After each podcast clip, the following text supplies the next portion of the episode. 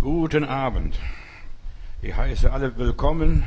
Ich freue mich, im Haus Gottes sein zu dürfen, einfach die Gegenwart Gottes zu erleben. In der Bibel heißt es, wo zwei oder drei zusammenkommen, da bin ich in, mitten unter ihnen. Also Jesus ist mitten unter uns. Mein Thema heute ist, kennst du dich selbst? Kenn ich mich selbst? Hast du schon mal dich im Spiegel betrachtet? Weißt du, wie du aussiehst? Da eine Runzel, da kommen ein paar graue Haare, da steht was ab und so weiter. Einfach im Spiel. Und heute wollen wir uns im Spiel betrachten. Äh, wer bin ich? Also von mir aus, denn Gott wohnt in mir. Gott will sich in mir verherrlichen. Die meisten Leute sehen den Splitter in des Bruders Auge, aber die sehen nicht den Balken. Das haben wir mal in der Bibel und so weiter. Und wir sehen immer die Fehler bei den anderen, aber nicht bei uns. Komisch. So sind wir Menschen geschaffen. Wer und was bin ich? Bin ich wirklich selbst oder werde ich gelebt? Werde ich von fremden Leuten gesteuert? Was passiert in meinem Leben? Viele kennen sich erst richtig, wenn sie den anderen sehen. Also, der ist genauso wie ich. Und meistens 99 Prozent der Menschen sind alle gleich. Da ist kein großer Unterschied. Nur ein Prozent, was uns voneinander unterscheidet. Nur ein kleines Stück. Wer bist du? Wer bin ich? Was sind wir eigentlich? Und Einfach der Johannes der Täufer wurde einmal gefragt, wer bist du? Und er sagte nur, ich bin eine Stimme eines Predigers in der Wüste. Er war ganz bescheiden, er war ganz ruhig, er hat sich gar nicht groß herausgetan, obwohl er einer der großen Männer Gottes in Israel gewesen ist. Ja, viele Menschen können für andere so gut beten, andere so gut beraten, bloß sich selbst können sich nicht beraten und finden selbst den Weg nicht. Wie komme ich da raus? Aber anderen können sie den Weg sagen und beschreiben. Für andere können sie beten. Wie bete ich für mich selbst? Ich werde heute auch über die Fürbitter ein bisschen was sagen. Weil Fürbitter, die können für die anderen wie ein Weltmeister beten. Und die können auch sehr intensiv und sogar sehr treffend beten.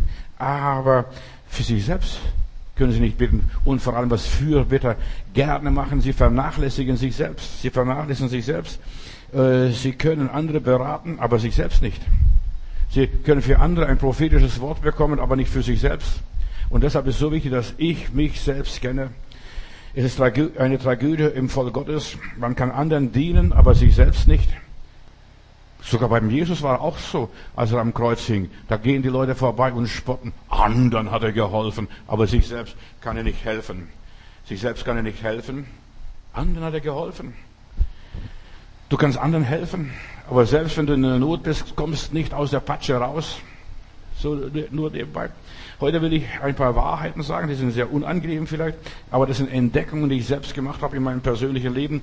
Ich möchte einfach das alles weitergeben, was mir irgendwo eine gute Lektion war, wo ich was gelernt habe. Eine Wahrheit, die ich erkannt habe. Ich meditiere gerne über die göttlichen, biblischen, persönlichen oder menschlichen äh, Themen und das beschäftigt mich. Viele Menschen sind innerlich blind. Sie können bei den anderen sogar die Geister unterscheiden oder die Geister prüfen, aber bei sich selbst wenn sie mal vom Teufel geritten werden. Das merken sie nicht.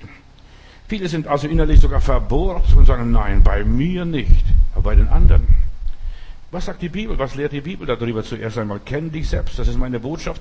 Die meisten wissen nicht, was sie im Spiegel gesehen haben. Der Jakobus schreibt einmal in seinem Brief, Jakobus 1, Vers 23, denn wenn jemand ein Hörer des Wortes ist, oder nur ein Hörer ist, und nicht ein Täter, der gleicht einem Menschen, der sein leibliches Angesicht im Spiegel geschaut hat, dann, nachdem er es beschaut hat, geht er davon und vergisst von Stund an, wie er ausgesehen hat. Wer aber sich vertieft in das vollkommene Gesetz der Freiheit, also in das Wort Gottes, und beharrt bis ans Ende und vergisst nicht, was er gehört hat, sondern wird ein Täter des Wortes, der wird selig werden. Wenn aber jemand meint, er diene Gott und hält seine Zunge nicht im Zaun, sondern redet der betrügt sein Herz und sein Gottesdienst ist nichtig, null und nichtig. Ein reiner und unbefleckter Gottesdienst ist vor Gott, den Vater, der die Weisen besucht, die Witwen besucht, Menschen, denen es schlecht geht, behilflich ist. Das ist ein wahrer, vernünftiger Gottesdienst, die Leute in der Trübsal zu besuchen und sich unbefleckt zu halten von der Welt. Hast du dich schon mal im Spiegel angeschaut? Stimmt bei dir alles? Ich habe Leute manchmal gefragt, was hast du, wie hast du dich beobachtet, wie hast du dich angeschaut, wie hast du dich betrachtet, wie siehst du dich wirklich? Siehst du dich so, wie Gott dich sieht? wie der Himmel dich sieht oder wie du gerne von anderen Leuten gesehen werden möchtest. Und dass du dann das rausstellst, das betonst, damit du den Leuten gefallen kannst und anderen Leuten angenehm bist. Bist du das, was du innerlich glaubst zu sein? Der Herr Jesus sagt immer wieder zu den Leuten, ihr Heuchler, ihr Heuchler, schlimm, ihr frommen Schauspieler, ihr Sprücheklopfer, ihr Pharisäer, ihr Perfektionisten, ihr wollt scheinen perfekt und vollkommen vor anderen Leuten, aber innen drin ihr seid, ja, wie übertünchte Gräber voller Ungeziefer. Wir können anderen was predigen und anderen was erzählen, andere belehren und, und selbst verwerflich werden. Deshalb ist es so wichtig, kenne dich selbst. Spiele kein Theater, sei kein Heuchler vor anderen Menschen. Mach nichts vor, was du gar nicht bist. Und wir sollten eigentlich wahrhaftig sein, sagt die Bibel. Für die meisten Christen habe ich furchtbare Angst, wenn ich so die Christenheit beobachte und anschaue, was aus ihr geworden ist. Sie tun so fromm. Und in der Bibel heißt es, du tust je länger, je mehr. Also bis voller Action. Aber ist es wirklich auch wahr? Ist da wirklich auch die Liebe dahinter? Viele fressen sich gegenseitig auf bei den Christen, haben in die, Wo ja, die kämpfen, sind eifersüchtig, streiten sich um die Fründe, was auch immer ist. Wer ist geiler, wer ist schärfer, wer ist vornehmer, wer ist frömmer? Ist das wirklich Liebe? Du sagst, ich habe alles, bedarf nichts und weißt nicht, dass du bist nackt, bloß jämmerlich und elend. Kennst du dich selbst? Kenn ich mich selbst? Wir wollen Jesus kennenlernen, aber wir lernen Jesus nicht kennen, es sei denn, wir lernen uns selbst zuerst mal kennen. Wer bin ich? Meinen inneren Schweinehund, das ist so ein Biest, der sich da verstellt, verstehst du, und religiös spielt. Und letztendlich ist es nicht so weit. Wenn ich so die Menschen anschaue, die sind neidisch aufeinander, verstehen einander nicht, wollen nicht verstehen, ich habe recht. Und die lassen oft andere gar nicht zu Wort kommen. Solche Menschen gibt das Land auf, Land ab. Und sie sind von der Liebe Gottes noch meilenweit entfernt. Sie sind kaltherzig, kaltschnäuzig, oft zueinander sehr hartherzig.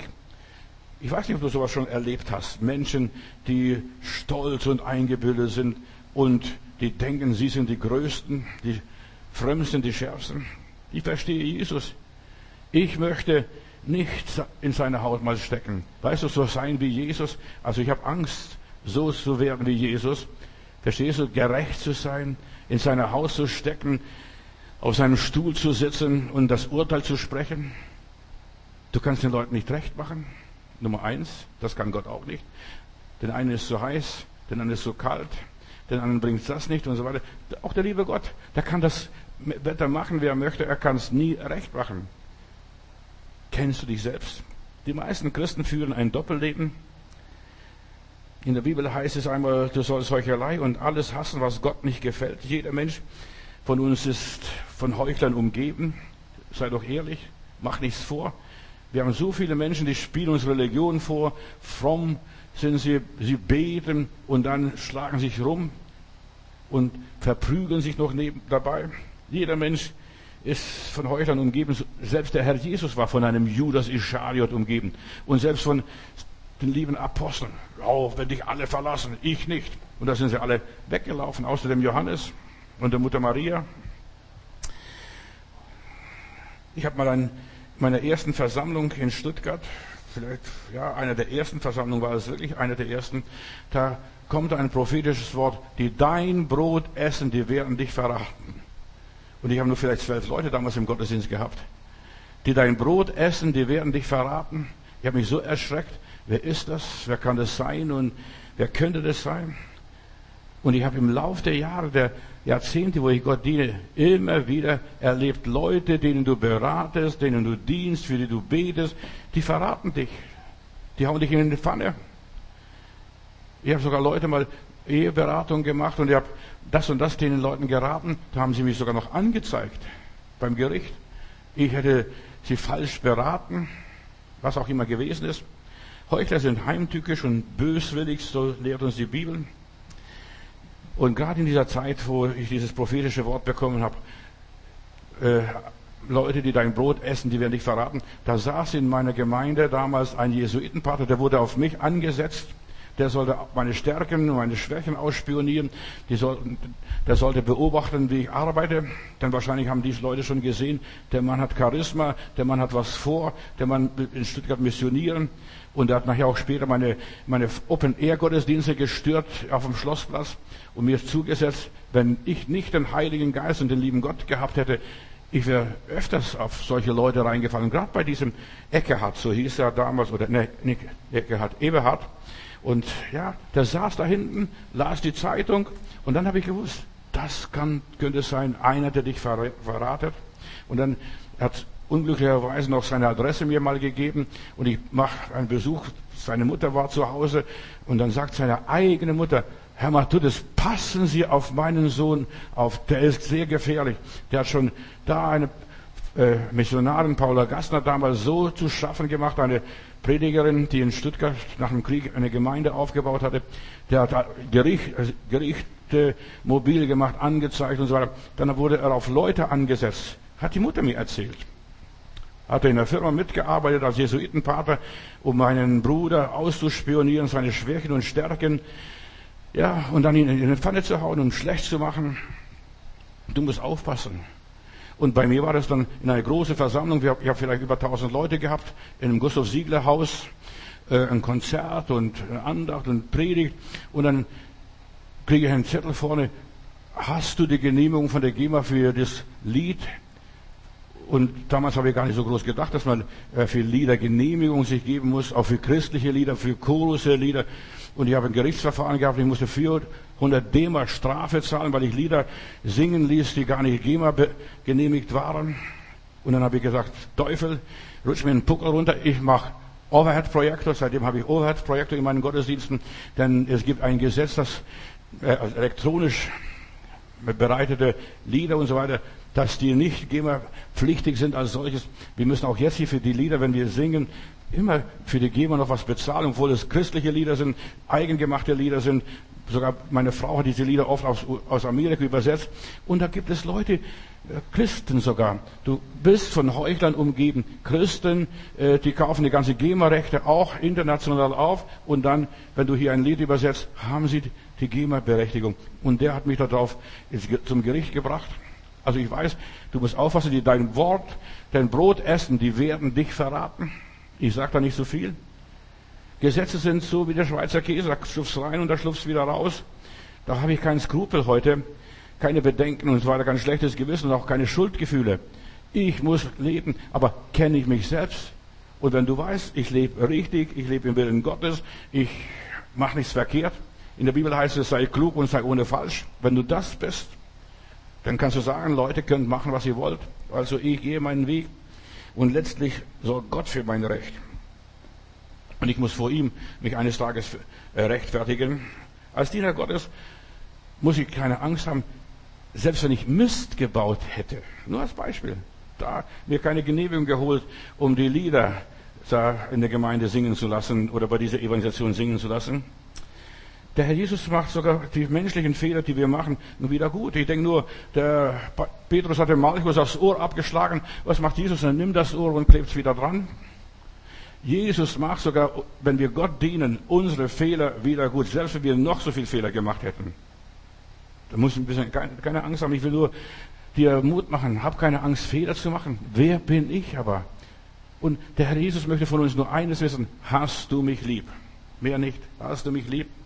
Dieser Markus war in der Gemeinde später, denn stell dir mal vor, wenn du so ein Wunder erlebst, dass dein Ohr wieder angewachsen ist, also da musst du ja Jesus nachfolgen. Der hat ein Wunder in mir getan, ein, ein Schöpfungswunder. Alle anderen Heilungen, was wir in der Bibel sehen, sind psychosomatische Heilungen, aber hier war eine körperliche Heilung, ein Unfall, was passiert ist und was jemand angestellt hat. Bei Gott machen wir eine besondere Ausnahme. Ich will sagen, was du bist. Wenn du ein Kind Gottes bist, du musst dich nicht schämen, du musst keine Angst haben, selbst wenn du ein paar Sachen falsch machst in deinem Leben. Du musst nur eines nicht gegen Gott rebellieren. Das ist das Einzige, was du nicht solltest. Du solltest nicht sagen, Gott, warum lässt du das zu? Warum bin ich das, was ich bin? Nimm dich so an, wie Gott dich geschaffen hat. Als Mann, als Frau, als Arbeiter, als Beamte, als was weiß ich, was du geworden bist in deinem Leben. Nimm dich an. Also wir sollten nicht gegen Gott rebellieren. Und selbst dann hat Gott noch Gnade. Ich denke nur die Israeliten, die haben ständig, fast jedes Jahr einmal gegen Gott rebelliert. Warum hast du uns rausgeführt aus Ägypten? Warum ist das passiert? Warum ist das passiert? Und jedes Mal, wenn sie rebelliert haben, hat Gott Gnade erwiesen, hat Brot vom Himmel geschenkt, Wasser aus dem Felsen gegeben, hat Wachteln kommen lassen, als sie rebelliert haben. Wir wollen auch mal Fleisch haben, nicht nur immer Manna, Manna, Manna, Manna. Du siehst, Gott ist lieb. Gott liebt seine Kinder. Wir sind Geliebte Gottes. Gott liebt uns bedingungslos, meine Lieben. Das will ich betonen. Kennst du dich selbst? Weißt du von Gott geliebt? Ich bin in seine Hände, in Jesu Hände eintätowiert, eingraviert und niemand kann mich aus seiner Hand reißen. Wenn du das weißt, oh, dann leb. Dann gestalte dein Leben und dann führe dein Leben und hab keine Angst vor dunklen Mächten, was ich gestern gesagt habe, von Okkultismus, von Voodoo-Zauber oder von was auch immer. Viele Leute haben Angst, ich könnte verzaubert werden. Nein, du bist unter dem Schutz des Höchsten. In der Bibel heißt es, wer und was kann mich scheiden von der Liebe Gottes? Hohes, tiefes, vergangenes, gegenwärtiges, zukünftiges? Niemand. Mich kann kein Teufel, kein Dämon, kein Politiker, niemand kann mich von der Liebe Gottes trennen, selbst wenn sie mir den Kopf abschneiden. Ich bin in der Hand Gottes. Weder Tod noch Leben kann mich von Gottes Liebe trennen. Ich bin ein Geliebter Gottes. Meine Seele ist in Gott. Der Körper bleibt sowieso hier. Aber meine Seele und mein Geist, die gehen heim zum Vater im Himmel. Darüber werde ich am Morgen sprechen. Gott will dich beschenken und Gott hat uns schon beschenkt mit dem ewigen Leben, mit der ewigen Hoffnung, mit der Seligkeit. So, bei Gott machst du eine Ausnahme, für Gott bist du ein Spezialfall. Kennst du dich? Ich möchte dir helfen durch die Gnade des Heiligen Geistes, dass dir die Augen geöffnet werden, dass du weißt, Gott hat mich lieb. Gott hat mich lieb. Du bist sein Mädel, du bist sein Bub. Halleluja. Ist das nicht toll? Meine Eltern haben mich vielleicht nicht gewollt, aber Gott hat mich gewollt. Meine Eltern haben mich nicht angenommen, die haben mich abgeschoben, vielleicht in ein Waisenhaus oder ausgesetzt. Wir haben so viele Leute, die ausgesetzt worden sind. Aber Gott hat uns angenommen. Ich bin da in Indien, äh, in, einem, in einer Stadt und in ein Waisenhaus und da kommen ein paar kleine Mädels, so mit zwölfjährige Mädels und fragen dann den Leiter, dürfen wir das Kind behalten? Das Kind wurde über den Zaun ausgesetzt im Waisenhaus und die haben das Kind angenommen, gehiebt. Das war ihr Kind. Da hatte ein größeres Mädel das Kind bekommen, mit nach Hause in ihr Zimmer zu nehmen und das war ihre Puppe. Verstehst du? Gott hat dich angenommen. Die anderen Leute haben dich rausgeschmissen, weil sie dich nicht ernähren konnten, nicht wollten. Nur, was weiß ich, da gibt es so viele Argumente und Gründe. Aber Gott hat dich lieb. Halleluja. Und die Mädels, ich habe ein paar Fotos gemacht, könnte ich euch diese Fotos zeigen, wie die das Kind lieb haben. Die alle Mädels, die hatten ihre Puppe. Die haben keine Plastikpuppe, aber die hatten eine lebendige Puppe. Und die, die Mädels haben sie geliebt. Und der Heimleiter sagt, ja, wir behalten das Kind. Da kommt es auf einen Esser nicht mehr drauf an. Und er hat über tausend Kinder gehabt, Waisenkinder damals, und hat einfach mitlaufen lassen. Und so auch Gott. Gott hat dich angenommen und er lässt dich mitlaufen mit der ganzen Masse, mit der ganzen Gesellschaft heutzutage. Er nimmt dich an. Gott hat dich lieb. Ja, wegen dir macht er alles. Bitte halte dich fast fest, was ich sag. Wenn du das einmal weißt, wegen mir, und das gilt auch für dich, wegen dir macht Gott alles. Wegen dir opfert er sich selbst auf. Er investiert so viel in dir. Lies mal das hohe Lied der Liebe. Was der Salomo geschrieben hat, ist ein Gedicht eigentlich, mehr poetisches Buch. Aber lies mal, das hohe Lied der Liebe, wie der Bräutigam die um die Braut wirbt, der nachgeht jeden Tag, sucht, wo ist sie, wann ruft sie mich an, wann schreibt sie mir, wann, was weiß ich. Du bist Gottes, und jetzt halte ich nochmal fest, Gottes Aschenputtel. Du bist Gottes Aschenputtel. Halleluja. Gott hat sich in dich verliebt. Du kennst ja diese Geschichte vom Aschenputtel, ist ja nur ein Märchen, aber dieses Märchen hat eine ganz tiefe Botschaft. Gott hat sich in dich verliebt, verknallt, oder wie könnte ich das auch sagen? Den gehst du nicht mehr aus dem Kopf. Du bist seine Idee, eine großartige Idee Gottes. Halleluja. Er liebt uns nicht nur, weil er verliebt ist. Nein. Es ist ein großer Unterschied. Er liebt mich viel mehr, äh, als äh, wenn ich sagen würde, ich liebe mein Auto, ich liebe mein Haus, ich liebe das, ich liebe das. Nein, er ist äh, verliebt in dich ganz persönlich, individuell. Dich will ich haben und sonst niemand. Israel, ich will dich haben und sonst niemand. Verliebt sein ist ein Befinden besonderer Art und einfach ist auf einen Menschen gerichtet. Oft fehlen dazu passende Worte. Du kannst nicht sagen, warum. Warum liebt er mich? Warum liebt er die Juden? Warum liebt er die Araber? Warum liebt er die und die? Warum liebt er die Eskimos? Verstehst du? Warum liebt er? Je bunter die Menschen sind, desto mehr liebt der liebe Gott diese Menschen. Die gefallen ihm. Ich habe kein passendes Wort für diese Verliebtsein Gottes in uns in der Welt draußen sagt, wenn man verliebt ist, man hat Schmetterlinge im Bauch. Weißt du, was das ist? Puh, das kribbelt nur. Gott hat Schmetterlinge im Bauch, ob du das glaubst oder nicht, dir gegenüber. Und das ist Verliebtsein. Man kann nicht mehr anders. Man denkt von morgens früh bis abends spät an einen Menschen und so Gott denkt an dich Tag und Nacht. Ich will dich nicht aus den Augen lassen. Mit meinen Augen will ich dich begleiten. Kapierst du, um was es wirklich hier geht? Er will mit dir eins sein.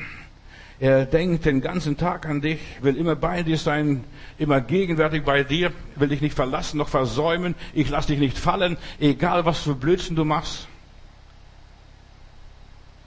Das ist Liebe und er wartet auf Erwiderung der Liebe. Aber einfach nur ein paar Kleinigkeiten. Gott will nichts was Großes von dir.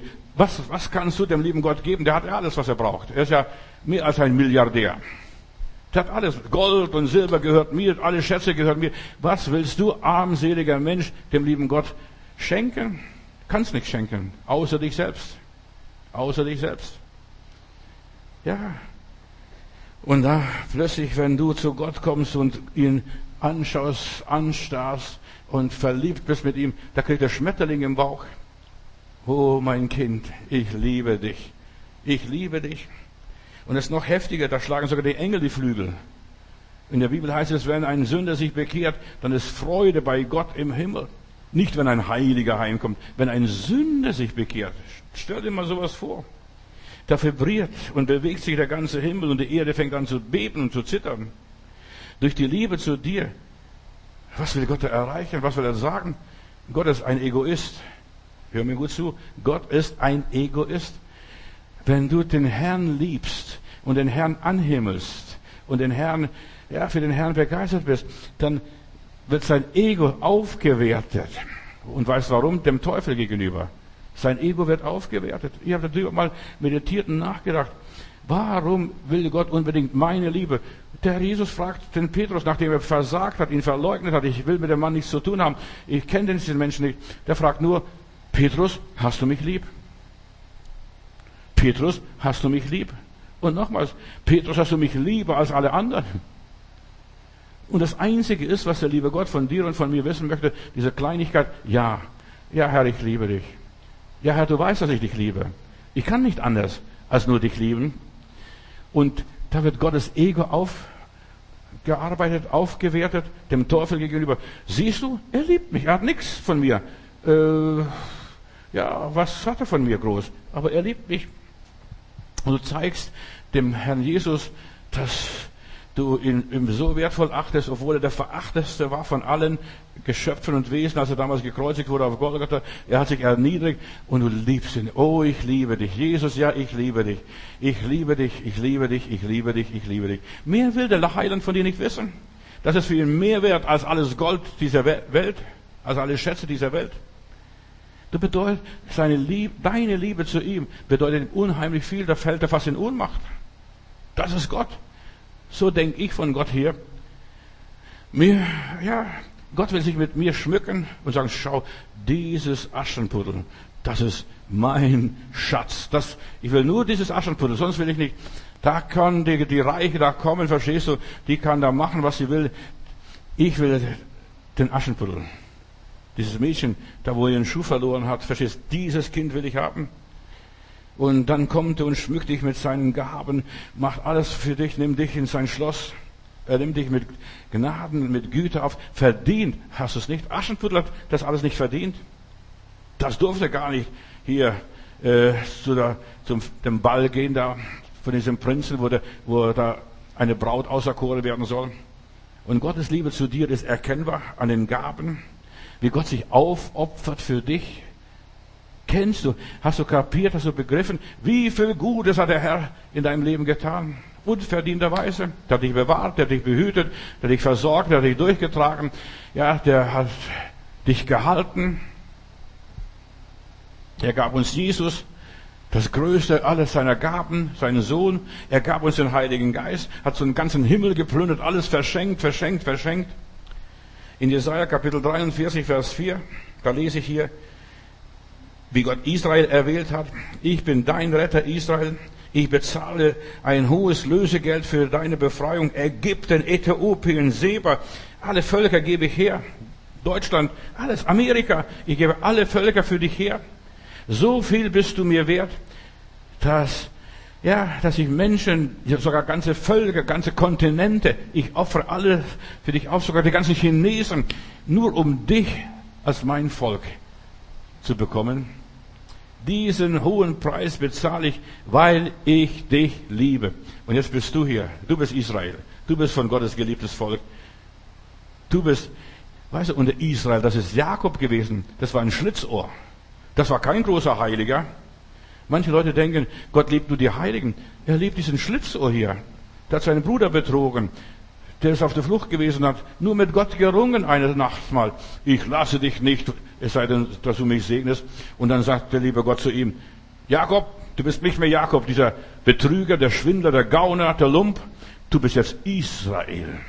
Du hast, bist jetzt Israel. Jetzt kämpft Gott um dich. Das ist Israel. Gott kämpft um dich. Und jetzt kämpft Gott um dich, um deine Familie, um dein Haus. Gott hat dich nicht aufgegeben, auch wenn es manchmal so aussieht dass du auf einsamen, verlorenen Posten irgendwo sitzt. Jesus ist der Überbringer dieser Liebeserklärung Gottes an uns. Er, der Heilige Geist gibt meinem Geist Zeugnis, dass ich ein Kind Gottes bin. Ich bin sein Aschenputtel. Oh, Halleluja. Ich kann es nicht fassen, kann es auch niemand erklären. Das sage ich nur euch. Die Liebe Gottes ist unfassbar. In einem Lied heißt es, wäre der ganze Himmel permanent und alle Ozeane wären ein Tintenfass. Ich könnte diese Liebe gar nicht beschreiben, diese unendliche Liebe, was Gottes Liebe ist. Aus Liebe zu dir opfert er sogar, ja, alles, was er hat, was er besitzt, alles opfert er. Er verlässt sogar den Himmel, der Herr Jesus Christus, aus Liebe zu dir. Das war für ihn kein Vergnügen, auf diese Erde zu kommen, aber er hat alles gegeben, alles getan.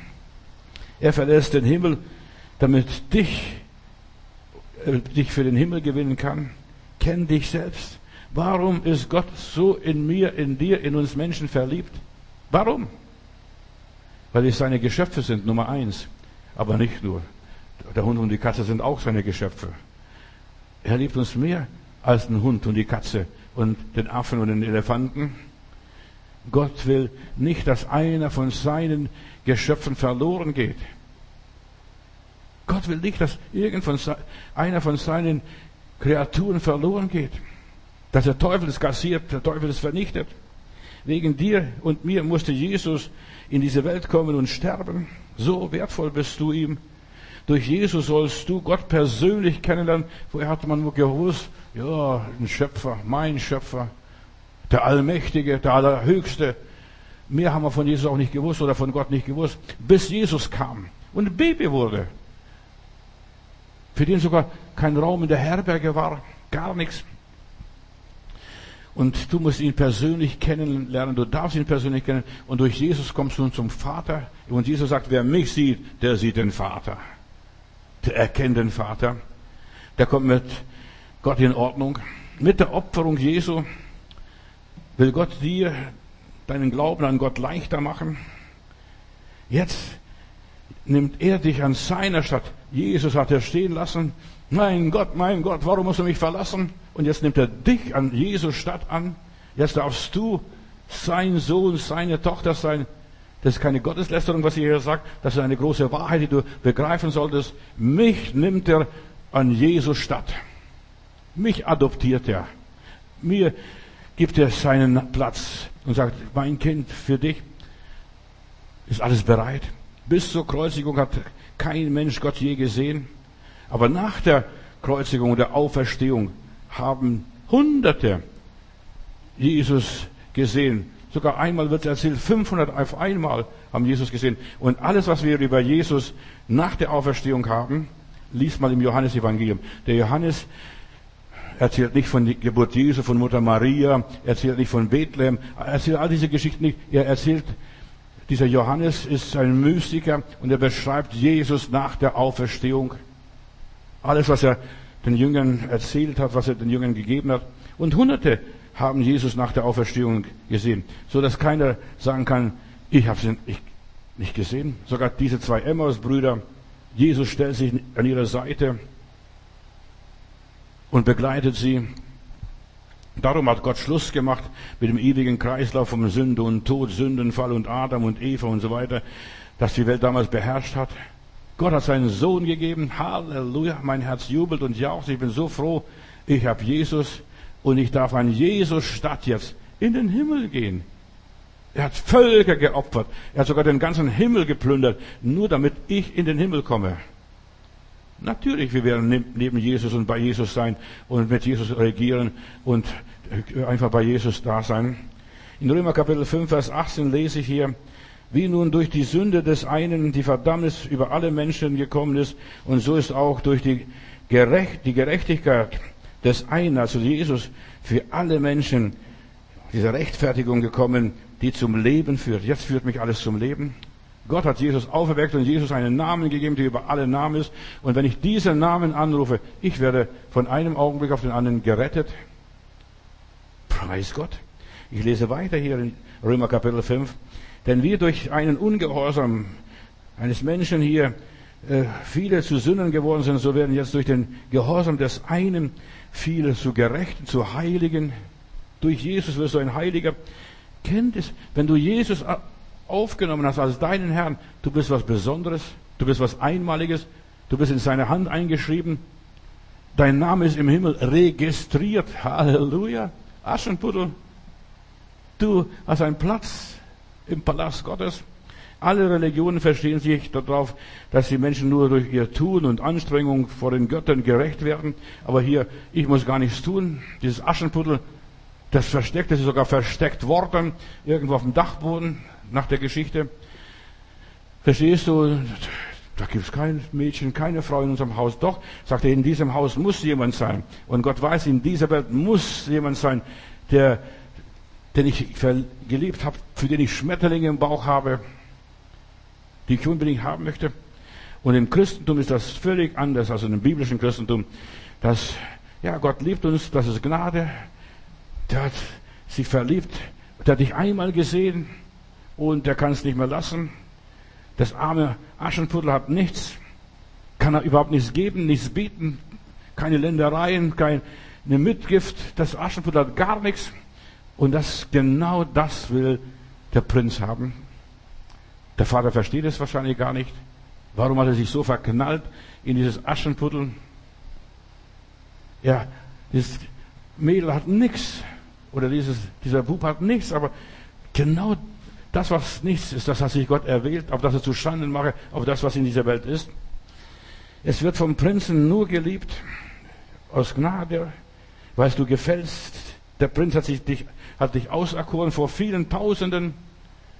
Gott hätte Milliarden Engel gehabt, die hätte sich nehmen können, irgendeins und dann ja, eine Königin draus machen können, so wie die Bienen das machen.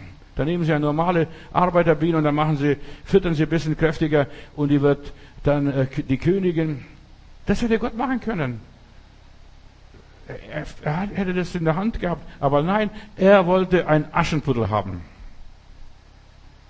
Und hat dieses, dieses erwählt, auserkoren, für dies hat sich entschieden, und für mich und für dich, hör mir gut zu, hat er sich entschieden vor Grundlegung der Welt.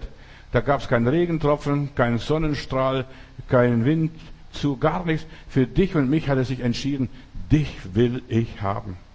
Manchmal fragt man, Herr, warum so viele andere sind auch gute Menschen, sind edle Menschen. Warum sind die nicht Christen geworden? Warum haben sie den Herrn Jesus nicht begriffen?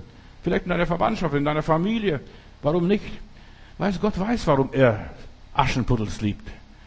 Weil der Aschenputtel ist den Weg der Demut gegangen, ist etwas Besonderes. Und durch dieses Aschenputtel, da werden noch andere gerettet, andere Häuser, andere Familien. Ein Lamm reicht aus für eine Familie. Was im Alten Testament, das Blut von einem Lamm hat ausgereicht, dass die der Würgeengel an diesen Familien vorbeigeht.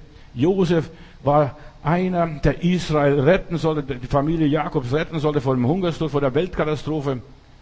Die Welt wäre untergegangen.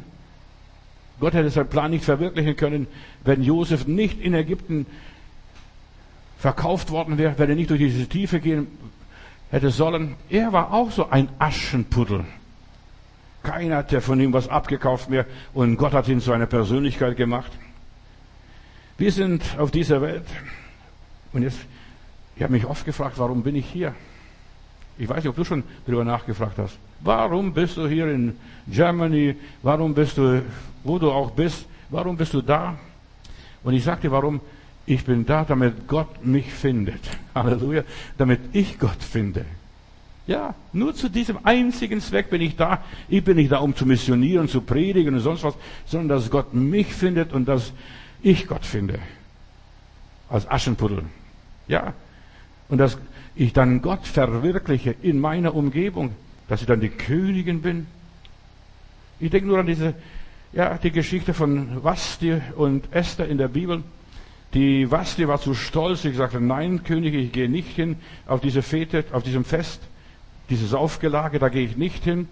Die Vasti hat es nicht gemacht, es war Königin da in Persien. Und dann wird ein Mädchen ausgesucht von Hunderten von Mädchen, diese Esther, so wie Aschenputtel, oder große Verwandtschaft, Jüdin, Verstehst du, wird ausgesucht und die wird dann gepflegt und aufgepäppelt, parfümiert und bald äh, geölt und gecremt und ein schönes Mädchen gemacht. Und die hat Israel dann gerettet. Gott benutzt Aschenpuddels, um die Welt zu retten. Und vielleicht bist du so ein Aschenputtel auf dieser Welt. Wir sind da, um Gottes Plan zu verwirklichen, dem Teufel das Handwerk zu legen, hier diesen Mardochai zu stoppen.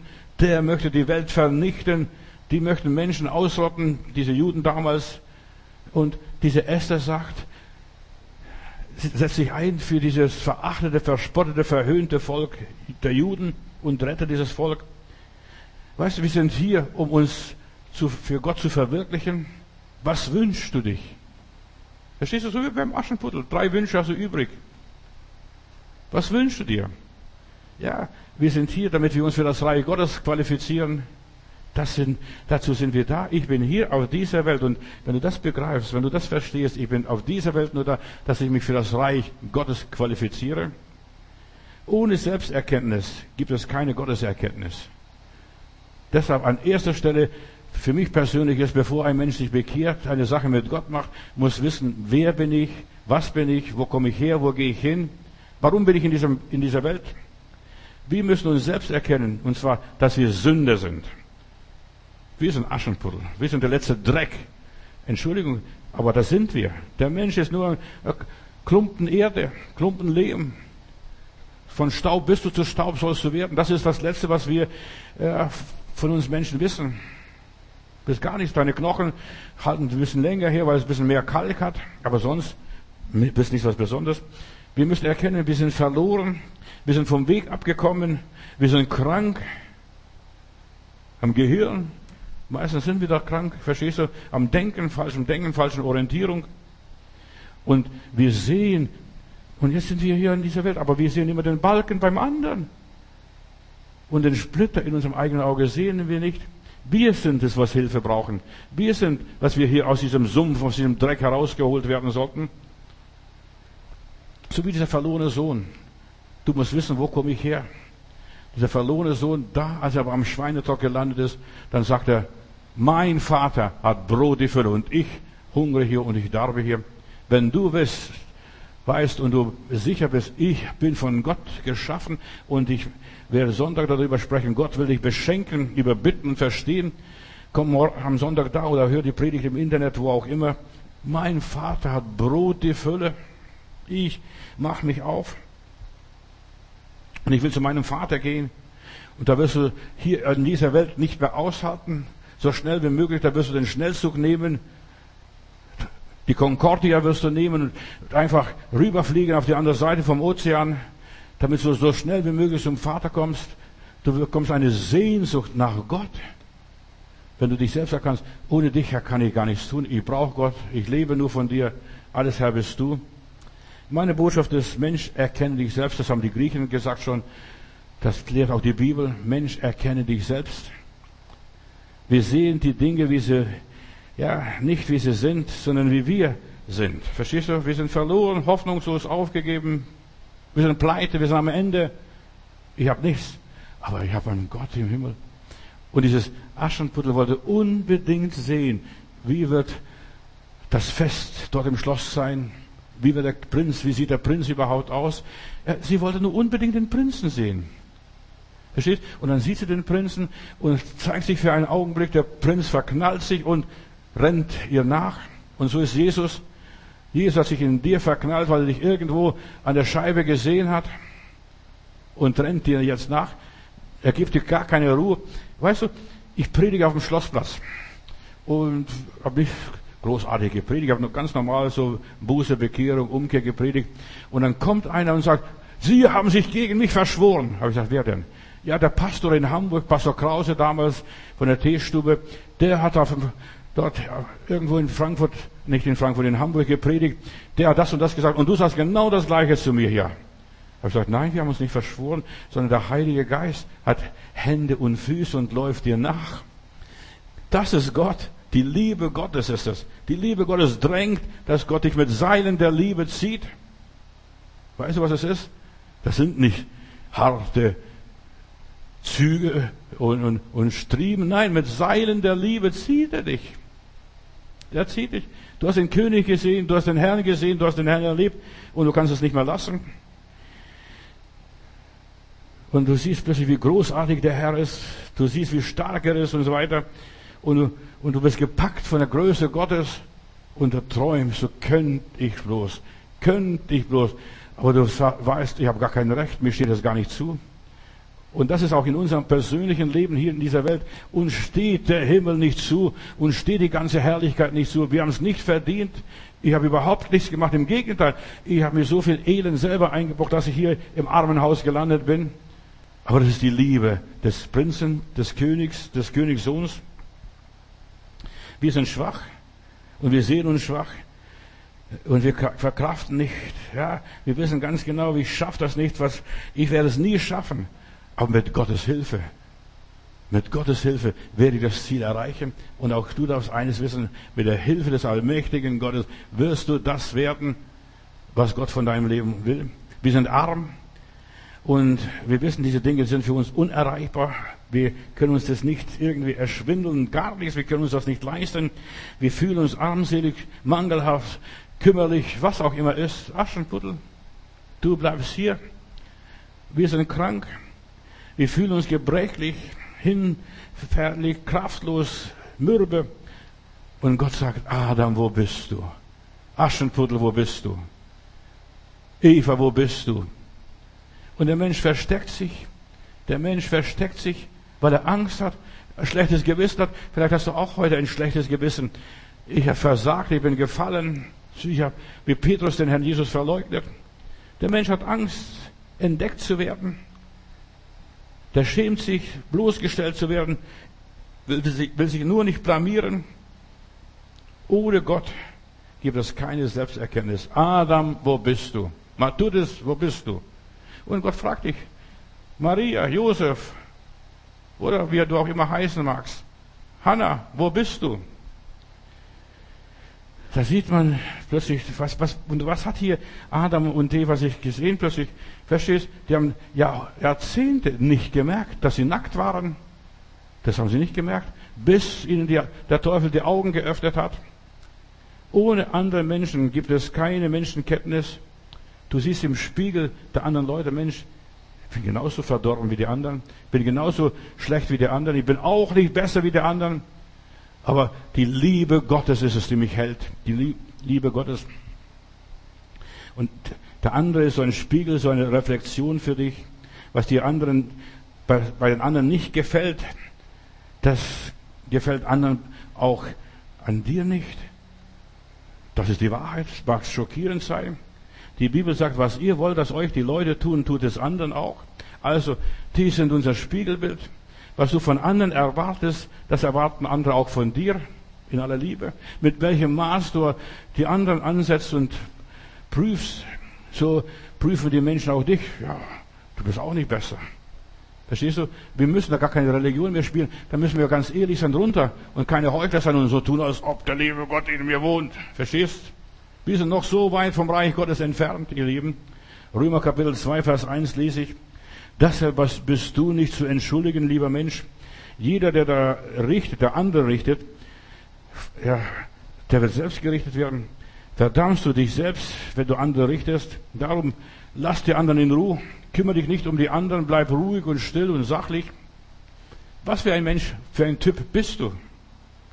Ja, was für ein Modell bist du? Mit wem vergleichst du dich? Bist du so wie Jesus? Und ich muss sagen, ich bin noch so weit weg von Jesus. Ich sehne mich. Ich möchte so sein wie Jesus, aber manchmal habe ich sogar Angst, so sein wie Jesus ist. Ja, habe ich euch ja vorhin gesagt. Ich möchte nicht in seine Haut stecken.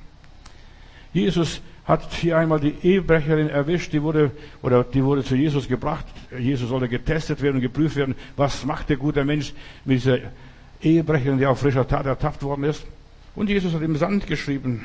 Lügner, Heuchler, Pharisäer, ja, Scheinheiliger, was auch immer ist. Und das ist einer nach dem anderen verschwunden. Und dann fragt Jesus die Frau, ja, wo sind die? Ja, die sind alle weggegangen. Und dann sagt Jesus, auch ich verdamme dich nicht. Kenne dich selbst. Kenne dich selbst. Stell dir mal vor, du wärst diese Ehebrecherin oder Ehebrecher. Du hättest so einen Fall in deinem Leben. Du wärst erwischt worden. Du hättest versagt, hast Mist gebaut. Und jemand hat das gesehen, beobachtet und bringt dich vom Kadi, vom Gericht. Ja, auf frischer Tat ertappt. Wie wolltest du behandelt werden? Eine gerechte Strafe. Ja, du möchtest irgendwie rauskommen, dich rauswinden und rausreden, bisschen allglatt sein. Wie hättest du es gerne? Deshalb, und Jesus sagt, auch ich verdamme dich nicht, liebe Frau. Kenn dich selbst. Wie bewertest du dich? Wir sind allzu mal Sünder und mangelndes Dummes, was wir bei Gott haben sollten.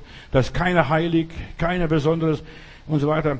Wir sollen kennen, ohne Gottes Hilfe, ohne seine Gnade schaffe ich es nicht. Komme ich gar nicht durch. Deine Stärke brauche ich, Herr. Deine Kraft brauche ich, Herr. Ich komme mit meinen Schwächen nicht weiter. Ich habe nur Minus, Minus, Minus in meinem Leben. Ich habe so viele Schönheitsfehler. Ich weiß nicht, wie es bei dir geht, aber wenn ich so mein Leben angucke, ich habe Haufen Schönheitsfehler. Wer sich selbst richtet, heißt es in der Bibel, der wird nicht gerichtet.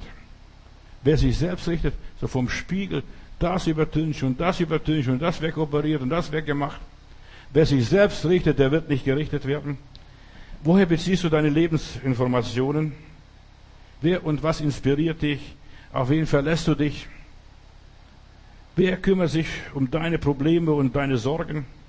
Kennst du dich? Weißt du, dass, wenn du vielleicht so einen kleinen Punkt, schwarzen Punkt irgendwo an der Backe hast, das interessiert den Heiligen nicht. Du bist nur deshalb so schön, nur deswegen, wegen diesem Punkt, wegen dieser diesen Schönheitsfehler hat sich der Herr in dich verliebt. Und er mag dich, er kümmert sich deshalb um dich. Was interessiert Gott an deinem Leben? Kennst du dich selbst? Was interessiert ihn? Und zwar ihn interessiert eins, welche Früchte trägst du? Welche Früchte trägst du? Darauf kommt es ihm an. Wie löst du deine Lebensprobleme? wie löst du hier die Probleme, die so anstehen und ankommen. Und das sind die Früchte. Wie verhältst du dich, wenn Schwierigkeiten kommen, wenn du angegriffen wirst, wenn du verfolgt wirst, wenn du verachtet wirst? Die Frucht, das sind die Ergebnisse deines Lebens, das ist die Ausdrucksweise, wie du bist. Und schau das Aschenputtel an. Das Aschenputtel kann sich, hat sich bewährt als Schütze auf der Jagd, ist auf vielen Gebieten sehr bewandert, sehr, ja, sehr edel, und, und der Prinz sagt, das gibt's nicht. Aschenputtel, du, und dann ist wieder weg. Weißt du, und es ist schön, wenn Gott dir nachläuft. Nicht, dass du Gott nachläufst, sondern Gott läuft dir nach. Das ist das Schöne bei mir, an der ganzen Geschichte mit dem Aschenputtel. Gott will sehen, wie du aus dieser Misere rausgekommen bist, wie dein Leben ist. Ist die Frucht deines Lebens süß oder sauer oder bitter oder ungenießbar? Wie ist die Frucht deines Lebens? Denk drüber nach, denk über deine Lebensgeschichte nach. Kenne dich selbst. Was sagst du über dich selbst? Bist du ein genießbarer Mensch oder ein ungenießbarer Mensch? Wo die Leute gleich, wenn du, wenn du irgendwo auftauchst, die Jalousie runterlassen und so weiter. Oder die sagen, kommen Sie her, wir freuen uns über dich. Verstehst du? Wie bist du, genießbar oder ungenießbar? Jesus sagt, wer sich selbst richtet, der wird nicht gerichtet. Was ist die Frucht deines Lebens? Was? Wie löst du deine Alltagsprobleme? Wie verarbeitest du sie? Das sind die Früchte. Und die Früchte kommen von innen nach außen. Die wachsen von dem Baum aus dem Inneren, aus den Wurzeln. Da bezieht dieser Baum die Kraft. Frucht kommt aus dem Inneren, nicht aus dem Äußeren. Manche Leute sagen, ja, da muss an dem Baum diese Frucht hängen. Nein, diese Frucht wird von innen herausgetrieben. Zuerst gibt es eine Blüte. Wie ist die Blüte deines Lebens?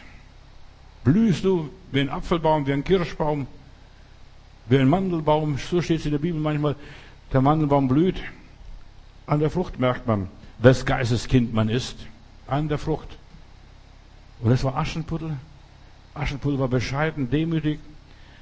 Früchte sind die Ergebnisse meiner Entwicklung. Die Entwicklung eines, des Baumes. Ja, dieser Baum ist gewachsen. Und nicht von heute auf morgen, sondern es ist eine Geschichte hinter sich. Früchte sind die Ergebnisse von Blüten aus der Blütezeit.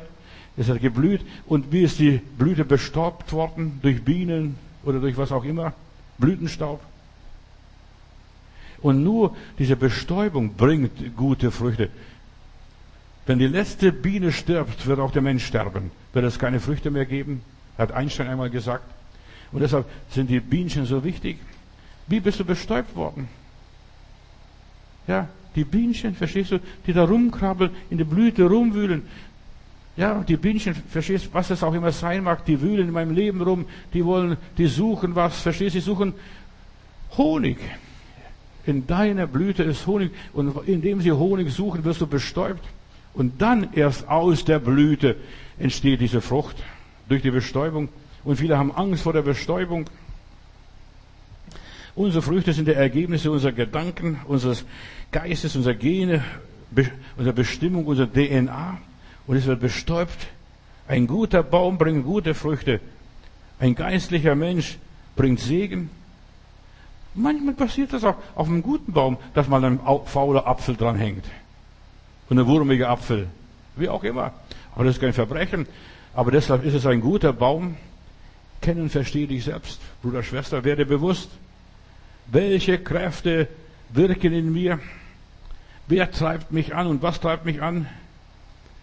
Kein, die Sünde liegt vor der Tür, du aber herrsche darüber. Keiner hat es gewusst, aber er hat nicht geherrscht über seine Sünde. Welche Kräfte stecken in dir? Und in dir stecken gewaltige Kräfte. Entdecke mal diese schöpferische Kraft. Die meisten Leute haben verpasst. In jedem steckt ein Künstler, weil Gott ein großer Künstler ist. Der malt, der ist ein Töpfer, er ist der Töpfer und benutzt den Ton und macht Gefäße zur Ehre und zur Unehre. Welche Kräfte stecken in drin? Natürlich, es gibt auch zerstörende, zerstörerische Kräfte. Es gibt aufbauende Kräfte. Manchmal sogar keine, gar keine Kräfte, das gibt's auch. Gottes Kräfte sind Segenskräfte. Welche Kräfte stecken jetzt in deinem Leben? Kenn dich selbst. Wer treibt dich? Wer bringt dich in die Gemeinde näher zu Gott? In Lukas Kapitel 17, Vers 20 lese ich, das Reich Gottes kommt nicht mit äußeren Gebärden, nicht mit Sink und Sang und Klang, Pauken und Trompeten. Das Reich Gottes kommt nicht mit äußeren Gebärden.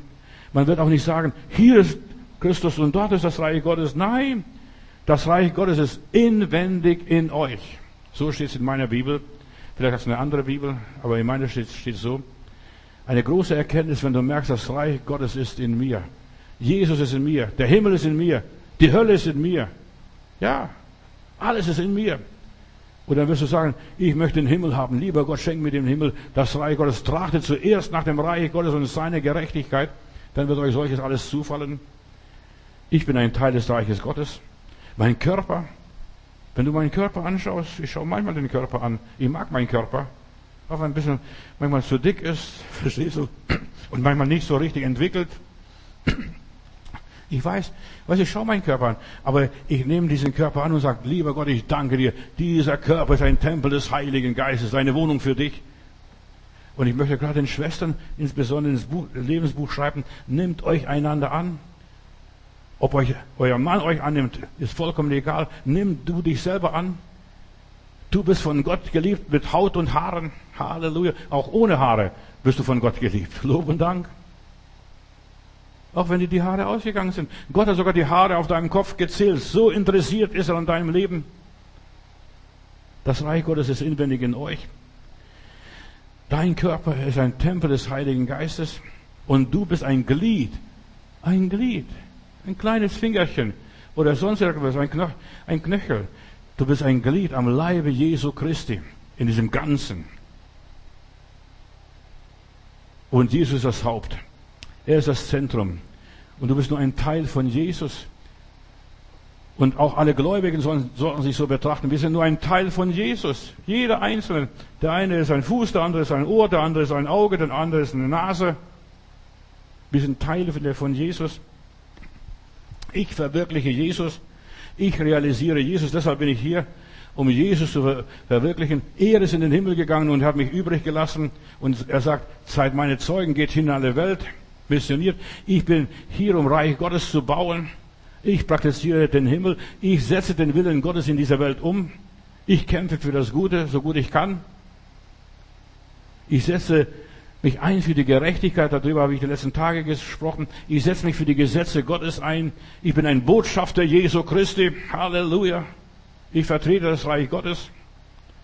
Und ich setze mich für die Sache Gottes ein in dieser Welt und ich erfülle das Gebet des im Vater unser, dein Wille geschehe. Im Himmel und auf Erden. Und auf Erden bin ich zuständig, im Himmel sind die Engel zuständig. Durch mich geschieht der Wille Gottes hier auf Erden. Ich habe ein Sendungsbewusstsein. Kennst du dich? Verstehst du das? Dass du etwas Besonderes bist, etwas Einmaliges? Ich bin einfach da, damit ich den Willen Gottes verwirkliche. Radikal ohne Kompromisse. Mein Leben, das Gebäude ist noch nicht fertig, leider. Ich bin noch nicht vollendet. Gott, nicht, Gott kann mich nicht abholen, weil ich noch nicht fertig bin mit meiner Arbeit. Ich habe noch eine ganze Menge zu tun. Ich habe so viel Botschaft. Ich habe schon meine Predigten für das Jahr 2021 geplant. Die Themen, verstehst du? Weil mein Herz so voll ist von der Liebe Gottes. Ich habe noch so viel zu sagen, was ich in den letzten 50 Jahren erlebt habe und Menschen zu helfen, weil es wird so viel nicht mehr gesagt, nicht mehr gepredigt. Oder stehe ich auch gerade dafür. Es gibt noch so viel zu tun. Gott will die Erkenntnisse, die er mir gegeben hat, dass die umgesetzt werden, dass sie weiter verkündigt werden, dass das Ziel Gottes verwirklicht wird. Bin noch nicht fertig. Das Haus ist noch nicht fertig. Ich habe noch viel zu sagen, hat der Herr Jesus gesagt. Aber der Heilige Geist wird kommen und er wird das alles erledigen. Und der Heilige Geist arbeitet an dir und mir. Der Herr Jesus ist in den Himmel gegangen. Dort sagt er, ich gehe voraus, euch eine Stätte zu bereiten. Und der Heilige Geist ist gekommen, um mich für den Himmel, für die himmlische Stätte zu bereiten, zuzubereiten. Deshalb bin ich hier. Ich bin noch nicht früh vollendet. Ich habe mal ein Mädchen beerdigt in Süddeutschland, äh, 17, 18 Jahre war sie alt, ein liebes Gotteskind, ein süßes Gotteskind. Das ist ein, wirklich eine Heilige war in jeder Bibelstunde, in jeder Jugendstunde, in jeder Gebetsstunde und ist gestorben. Und dann sitze ich da, ich soll die Trauerpredigt halten und ich weiß nicht, was jetzt soll ich sagen. Und dann bete ich und dann sag, bekomme ich eine Bibelstelle, sie war früh vollendet. Sie war früh vollendet. Und manche sind früh vollendet. Der Jakobus in der Bibel, der gleich nach Pfingsten enthauptet wurde vom Herodes, der war früh vollendet. Der ging nicht groß in die Mission irgendwo in diese Welt. Der Herodes hat ihn geköpft. Der wollte auch den Petrus köpfen. Aber der Petrus war noch nicht früh vollendet. Und von Petrus heißt einmal, wenn du mal alt bist, ein anderer wird dich gürten. Und als der das so sagt, dann sieht er den Johannes stehen und sagt, was ist mit dem? Und dann sagt Jesus, und wenn ich will, dass er lebt, bis ich wiederkomme, das geht dich gar nichts an. Und ich geht nichts an. Warum ist er so früh gestorben? Ich habe oft Gedanken gemacht, wenn ich so früh Vollendete beerdigt habe. Guck mal, die sind nicht aufs Missionsfeld gegangen, die haben sich noch so viel vorgehabt. Und manche, manche konnten nicht einmal sich taufen lassen. Früh vollendet. Verstehst du schon? Ohne der Taufe hat der liebe Gott sie in den Himmel genommen. Der Schächer, der hatte keine Gelegenheit gehabt, sich irgendwie groß zu heiligen, irgendwas gut zu machen, mit, sich, mit jemandem versündigen, die Hand jemand zu reichen. Und Jesus sagt, heute wirst du mit mir noch im Paradiese sein. Der war auch ein Frühvollendeter. Verstehen wir das? Ich bin noch nicht erwachsen. Der, der Johannes hier, der ist fast 100 Jahre alt geworden und in Ephesus, da wurde mir der Bahre in den Gottesdienst getragen. Verstehst du, da konnte nur sagen, Kindlein habt euch lieb, Kindlein, Kindlein habt euch lieb. Das war die einzige Botschaft, was Johannes, dieser Apostel Johannes in Ephesus erzählen durfte und hat sich die Mutter Maria angenommen, um die sich besonders gekümmert. Hauptsache die Richtung stimmt. Und wir tun das Beste. Paulus sagt nicht, dass ich ergriffen hätte, ich bin ergriffen und ich jage nach dem vorgestreckten Ziel. Wir sind noch nicht so weit. Paulus hat schon ein paar Mal gedacht, er wird bald hingerichtet, aber immer wieder kam er mit dem Leben davon. Staub abgeschüttelt und wieder weitergemacht. Vielleicht bist du auch noch nicht erwachsen. Kenn dich selber. Vielleicht bist du auch noch nicht vollendet. Vielleicht bist du noch nicht perfekt und so ideal, dass der liebe Gott sagt, jetzt bist du reif für diese Aufgabe, für die ich dir vorgesehen habe. Der Heilige Geist arbeitet an meinem inwendigen Menschen. Der innere Mensch wird von Tag zu Tag erneuert, so steht in meiner Bibel. Wir werden jeden Tag neu geheiligt. Es reicht nicht, dass ich nur einmal die Heiligung erlebt habe. Es reicht nicht, dass ich einmal ja, modernisiert wurde, renoviert wurde, verbessert wurde, noch einmal oder nur einmal irgendwie eine Ausbildung, Qualifikation, eine Prüfung bestanden habe. Ich werde von Tag zu Tag fähiger. Das verblüfft mich. Und deshalb bin ich noch auf dieser Welt. Dass ich fähiger wäre für die Aufgabe, die Gott für mein Leben vorgesehen hat. Da ist noch so viel zu tun. Die tägliche Reinigung, die tägliche Reifung. Weil Gott, ja, die Erwartungen für mein Leben vielleicht hochgesetzt hat, auch für dein Leben. Du fragst, lieber Gott, warum muss ich da durch die Hölle durch? Warum muss ich dies und jenes noch mitmachen? Herr, kannst du mir nicht verschonen, wenn ich nur sterben könnte? Wie oft haben mir Leute schon gesagt, wenn ich nur sterben könnte? Aber du bist noch nicht so weit. Du bist noch nicht früh vollendet. Mensch, erkenne dich selbst. Und es beginnt mit der Selbsterkenntnis, mit der Selbsterfahrung. Du, ich bin noch nicht so weit. Da ist noch so viel zu tun. Da ist noch so viel zu beackern. In mir wohnt nichts Gutes, obwohl ich weiß, Christus wohnt in mir. Aber da muss noch so viel passieren. Ich weiß schon so viel, aber noch nicht alles. Es geht nachher um diese Selbstverwirklichung in meinem Leben die Verwirklichung Gottes durch uns, dass ich Gott umsetze in meinem Leben. Das, was ich weiß, was ich erfahren habe, dass ich das verwirkliche, die Offenbarung, die Gott mir gegeben hat. Das, was ich verstanden habe, auslebe. Dazu bin ich da.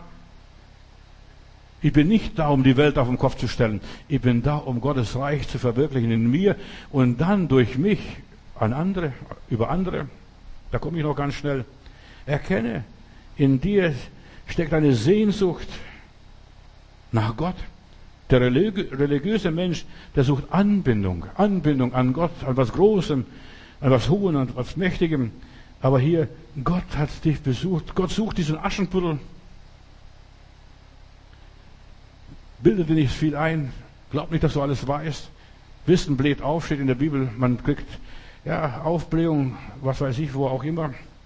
Du erreichst das Reich Gottes nicht durch Nachlaufen, siehe, da ist Christus, da ist Christus, dort ist Christus, hier ist Christus. Nein. Du erreichst das Reich Gottes, indem du in die Stille gehst. Verstehst du mich? Du bekommst mehr Informationen, wenn du die Kamera, die Tür zumachst. Allein bist mit Gott in einer Zelle. Das Reich Gottes ist bereits in dir. Es muss nur noch wachsen in diesem Kernchen, in diesem in diesem Senfkorn ist das Reich Gottes. Jetzt muss explodieren und sich entfalten. Ja, Herr, das ist die Lösung. Ja, Herr, dein Wille geschehe. Du hast recht. Ich gebe dir e-, die Ehre, Gott. Du vollendest mich. Und das ist Anbetung, dass wir Gott Recht geben. Die meisten denken Singsang oder sonst was. Nein, es ist, dass wir Gott Recht geben. Fall nieder und bet mich an, hat der Teufel von Jesus verlangt. Weißt du, gib mir Recht. Ich bin der Höchste. Ich bin der Größte. Alle Voraussetzungen für die Verwirklichung des geistlichen Lebens sind in diesem kleinen Samenkorn drin. Das Reich Gottes ist so ein Implantat. Heute spricht man so von Implantat, verstehst du? Du hast etwas bekommen, so einen kleinen Chip, das ist da, und jetzt muss dieser Chip nur aktiviert werden. In diesem Computerzeitalter muss ich auch mehr so in diese Richtung predigen. Du hast ein Implantat. So ein kleines Körnchen, irgendwo in deinen Finger eingepickst. Und jetzt muss es aktiviert werden, was das auch immer heißt. Dieses Körnlein zum Leben erweckt. Da steckt alle Informationen von dir drin. Das wird der Antichrist natürlich gebrauchen. Wer nicht versiegelt ist durch den Heiligen Geist, der wird versiegelt vom Teufel werden, vom Antichristen. Aber das ist ein anderes Thema. Ich will meine Zeit dazu nicht vergeuden. In dir steckt alles drin, alle Informationen, alle Voraussetzungen, alle Kräfte, alle Fähigkeiten. Alles ist drin. Und Gott weiß, was er aus dir und aus deinem Leben machen kann. Für die Bildung des Reiches Gottes, da ist alle Informationen drin, alle Ansatzpunkte, alle Möglichkeiten. In dir steckt die Sehnsucht nach der Wahrheit, die Sehnsucht nach Liebe, nach Friede. Mein Gott, mein Gott, mein Gott, wie lange noch? Ja. In dir steckt die Sehnsucht, ich möchte dienen, ich möchte was tun, o oh Herr. Ich möchte produktiv sein. In dir steckt die Sehnsucht, ich möchte helfen, ich möchte gebraucht werden. Die meisten erkennen das nicht. Aber Gott sagt, ich will zuerst mal angebetet werden. Ich bin, will zuerst einmal in dir aktiviert werden. Und du musst den Segen nicht draußen suchen, sondern aus dem Inneren, aus deinem Inneren kommt die Blüte und die Knospe und dieser Apfel oder was für Frucht auch immer aus dir Inneren, aus der Wurzel. Und es muss hochsteigen. Assimilation nennt man das. Das ziehst du den Saft von unten nach oben. Aus der Tiefe bringst du das, was du brauchst. Du sollst nur deinem Herzen so einen Ruck geben, einen Stoß und das Herz sprechen lassen und ja, mit den inneren Augen dein Leben wirklich sehen, nicht mit diesen Augen. Du kannst sehr gute Augen haben, aber du wirst dich trotzdem nicht erkennen. Du brauchst erleuchtete Augen, gesalbte Augen steht in der Bibel, dass du dich selbst erkennst. Das bin ich. Die Gaben sind in dir drin. Paulus schreibt an Timotheus, erwecke die Gabe, die in dir hineingelegt worden ist, bei der Handauflegung, bei der Wiedergeburt oder bei der Taufe. Erwecke die Gabe, in dir steckt alles drin. Die meisten Leute verstehen es nicht. Die suchen irgendwo in der Uni, in der Bibelschule, im Kloster. Gott in den Äußerlichkeiten ist nichts zu finden. Nicht im Kult, in welche Religion, Zeremonien, Rituale, religiöse Übungen, Leistungen oder irgendwelche fromme religiöse Aktivitäten, Evangelisation. Nein, Gott ist zu finden in der Stille, in der Stille. Durch die Stille werde dir stark im Herzen. Da ist eine Kammer. Verstehst? Das sind die Herzklappen. Und lass sie zu. Das Herz ist innerlich verschlossen, blockiert. Wenn du zu dieser Welt, auf dieser Welt kommst, da ist noch nicht alles offenbar und alles sichtbar. Das muss jetzt Stück für Stück entdeckt werden. Deine Augen müssen geöffnet werden. Und sie können nicht, ja, äußerlich können die Menschen dir nicht geben, das, was du haben solltest. Das muss von dem Geist Gottes gegeben werden. Ein neues Herz, ein neuer Geist. Halleluja. Und das ist, was dein Leben neu macht. Gott sagt, sucht mich und ihr werdet leben. Unser Leben begann durch Gott und unser Leben kann nur durch Gott fortgesetzt und verwirklicht und vollendet werden. Herr, schaff du es. Schaff du es. Viele fangen im Geist an, hör mir gut zu. Viele fangen im Geist an und hören im Fleisch auf. Das ist total verkehrt. Weißt du, wie du anfangen solltest? Im Fleisch. Du solltest im Fleisch natürlich anfangen, Tür zu machen, hinsetzen, sich festhalten, und dann im Geist vollenden. Ich war im Geist am Tag des Herrn, sagt der Johannes in der Offenbarung auf der Insel Patmos. Das muss Auswirkungen haben auf unserem Leben. Was ist geschehen? Betreibe Ursachenforschung in deinem Leben. Seh dich so, wie Gott dich sieht. Dieser Prinz. Und sei du ruhig, Aschenputtel, verstehst du? Sei du dieses armselige Menschenkind. Und genieße es. Genieße, der läuft hinter mir her. Der will mich haben. Ja. Sei ein bisschen wie irgendetwas ist, was er an dir gefunden hat. Suche die Offenbarung, die Gott dir gegeben hat. In seinem Licht sehen wir das Licht Gottes. Sehen unser Licht. im Licht Gottes. Komm in seine Gegenwart. Deine Augen müssen geöffnet werden. Bis jetzt sind die Augen immer noch gehalten durch Enttäuschung, durch Erschütterung, durch Eifersucht, durch falsche Lehren, durch falsche Vorstellungen. Du siehst nicht, so wie diese Emmaus-Jünger, bis der Herr das Brot gebrochen hat. Da sind ihnen die Augen aufgegangen. Gott will dir nicht nur die Augen öffnen, nein, er will dir auch Einsicht geben, dass du verstehst. Weißt du, Einsicht ist Weisheit. Weisheit ist, dass ich was weiß und dieses Wissen umsetzen kann. Das ist Weisheit. Ich weiß, wie man es macht. Die meisten Leute sind, sind Eunuchen. Die wissen, wie es geht, aber sie können es nicht. Und das ist das große Problem bei der Christenheit. Sie wissen es und sie können es nicht. Und hier, wenn Gott uns die Augen öffnet, dann sehen wir plötzlich, was da los ist. Ganz schnell noch eine Geschichte. Ich muss entschuldigen, ein paar Minuten nehme ich noch Zeit. Da ist die Hanna im Tempel damals, die betet und der Priester Eli geht vorbei und sagt, Weib, du bist betrunken hier, hast du viel gesoffen?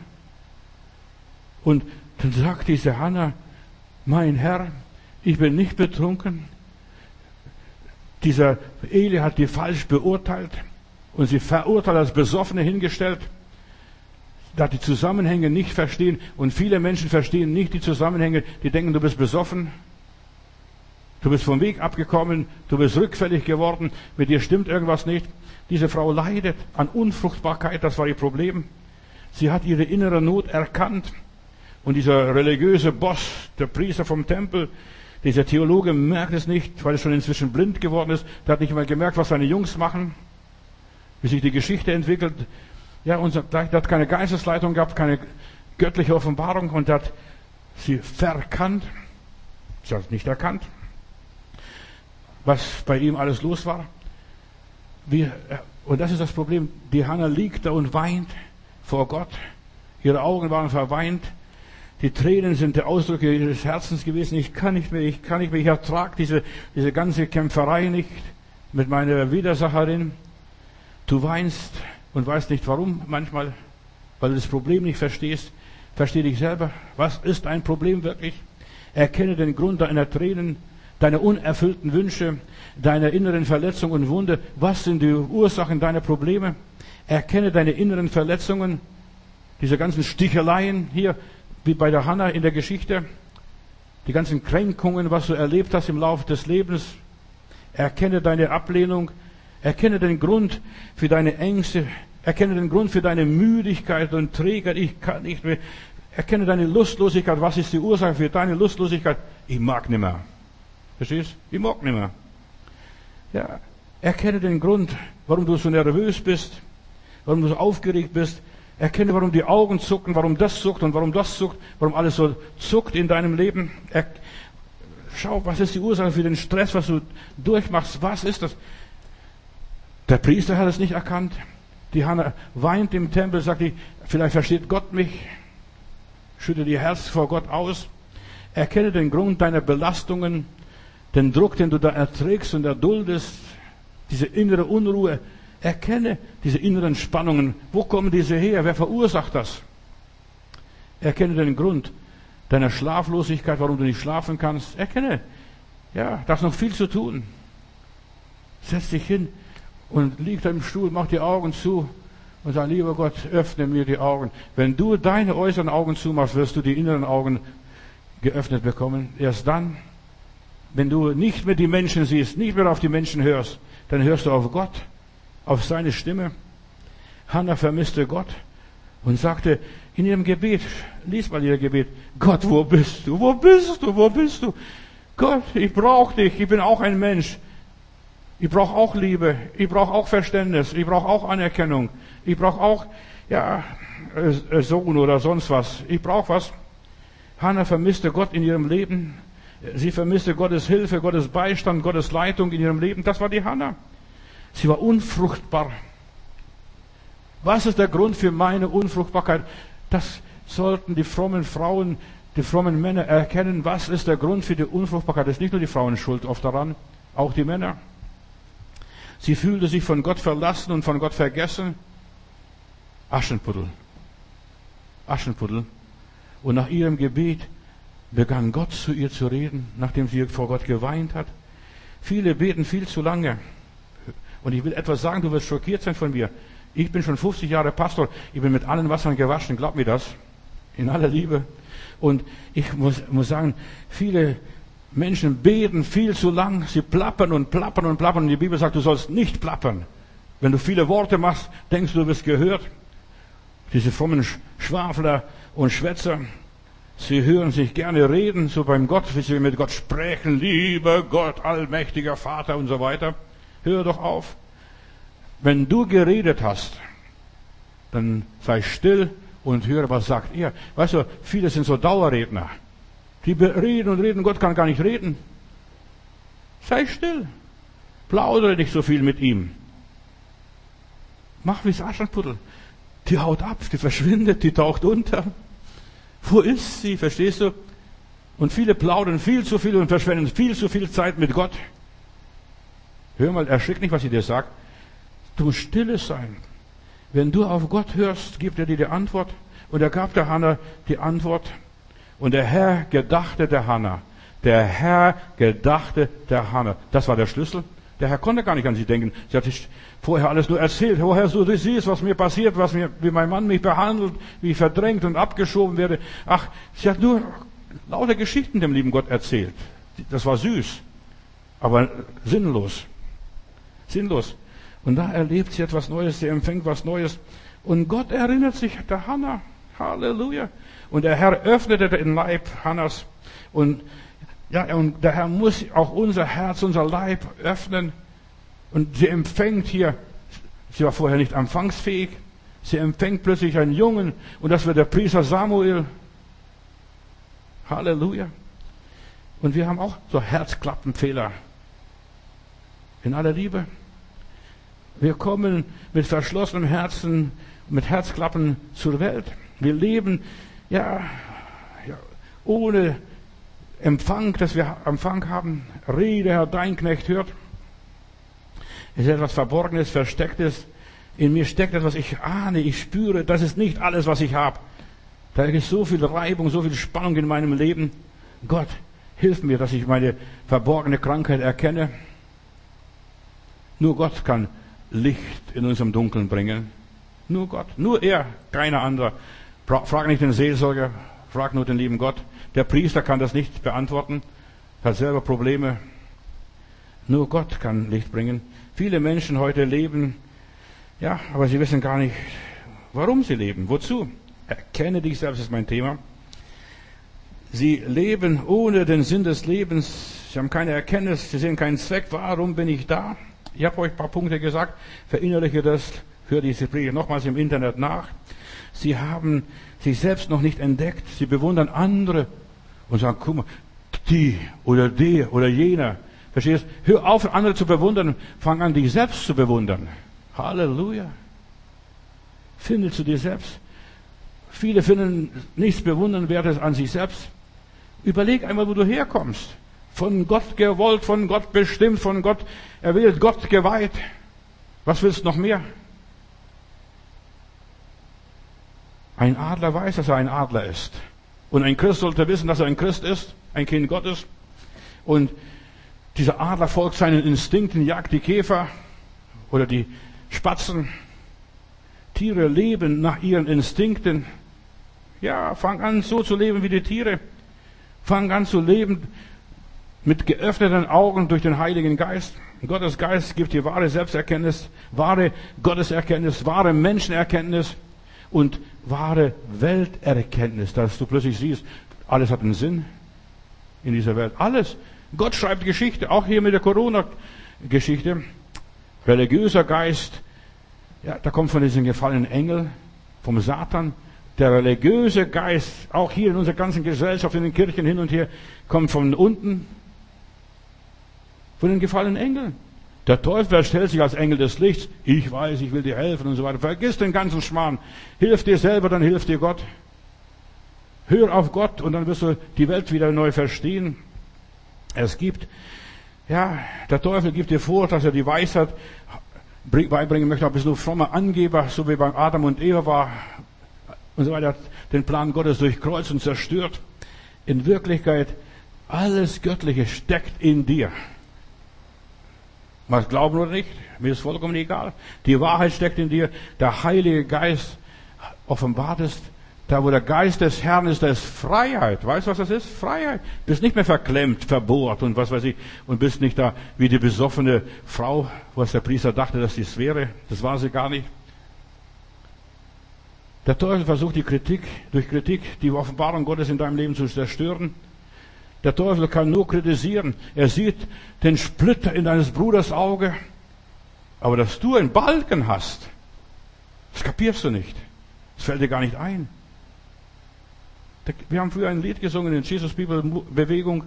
Da hieß es, ich brauche Gebet. Nicht der Bischof, nicht der Priester, nicht der Vater, nicht die Mutter. Ich brauche Gebet. Bet nicht für die ganzen Leute, für die ganze Welt, für Afrika und Israel und was weiß ich, wir werden auch immer noch. Fang an, für dich selber zu beten. Da haben wir so viel Grund noch. Der Teufel macht dich eifersüchtig auf andere Menschen, vergleich, du vergleichst dich ständig mit anderen. Ja, ich bin noch nicht so weit. Ich kann das noch nicht. Hör auf, dich zu vergleichen.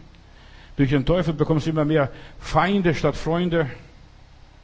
Der Teufel bringt Freundschaften auseinander, zerstört Beziehungen, Ehen, Familien, Gemeinden, bringt Spaltung. Das ist der Teufel. Bringt Kriege, Zwist und Zank und Streit.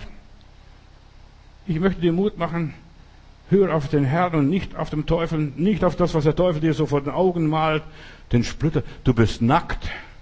Das wollte der Teufel erreichen, dass Adam und Eva sich nackt fühlen. Und dann habe ich beim Jakobus ja gelesen, die Zunge, ein kleines Ding. Besude, beschmutze dich nicht.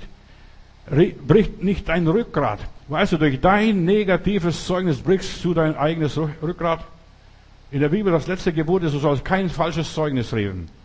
Über dein Knecht oder deinen Herrn, über niemand. So viele brechen sich in den Rückgrat, sie erzählen negative Sachen über ihren Mann, über ihren Pastor, über ihre Kinder, über ihre Frau. Und die brechen sich das Rückgrat. Rede Gutes oder gar nichts. Am besten nicht einmal denken. Weißt du, wenn mein, bei mir solche Sachen kommen, da bete ich, lieber Gott, hilf mir, dass ich diese Gedanken nicht habe. Schon die Gedanken sind Mächte. Kenne und verstehe dich selbst. Nimm dich so an, wie Gott dich angenommen hat. Als ein Lump, als Aschenputtel, als verlorenen Sohn. Halleluja. So hat Gott dich angenommen. Herr, öffne uns die Augen, dass ich mich so sehe, wie du mich siehst. Und nicht wie die Menschen mich haben wollten oder die Gesellschaft mich haben möchte. Dein Heiliger Geist decke all das Negative in mir auf.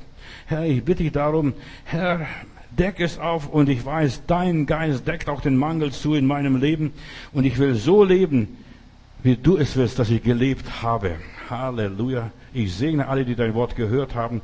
Heile du die Menschen am inwendigen Mensch, inneren Menschen. Halleluja. Amen.